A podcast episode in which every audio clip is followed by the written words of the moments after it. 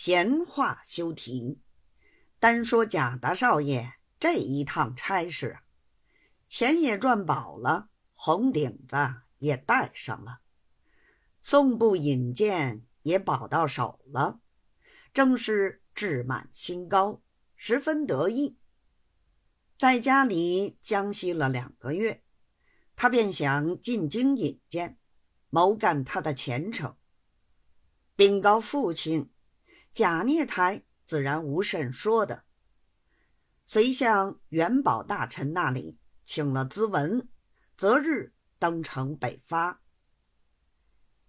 预先把赚来的银子托票号里，替他汇十万进京，又托经理朋友预为代令高大公馆一所，以便到京居住。诸事办妥。然后自己带了一个姨太太，一个代笔师爷，又一个管账的，并男女大小仆人、厨子、车夫人等，数了数，足足有三十来个。贾大少爷同姨太太坐的都是自己的车，其余全是祥符县办的官车。在路小行夜宿，非止一日。一日到得北京城，在顺治门外南横街，朋友替他预先找好的一座公馆，暂时住下。贾大少爷此番进京，原是为广通生气起见，所以打定主意，极力拉拢。到京之后。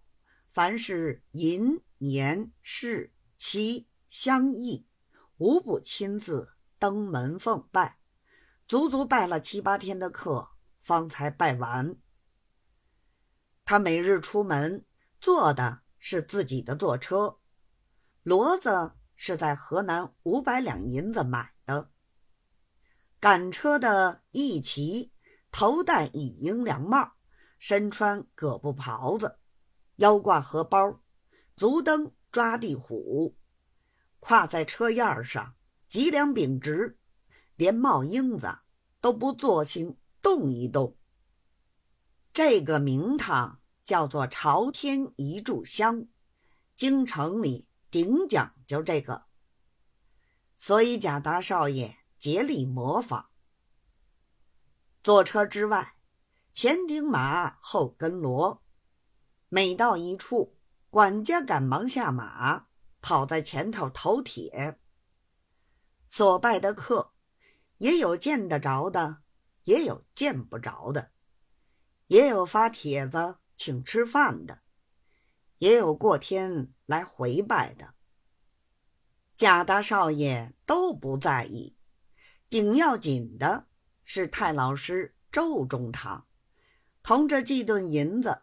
一个前店掌柜，外号叫做黄胖姑的，到京的第二天就去奉办。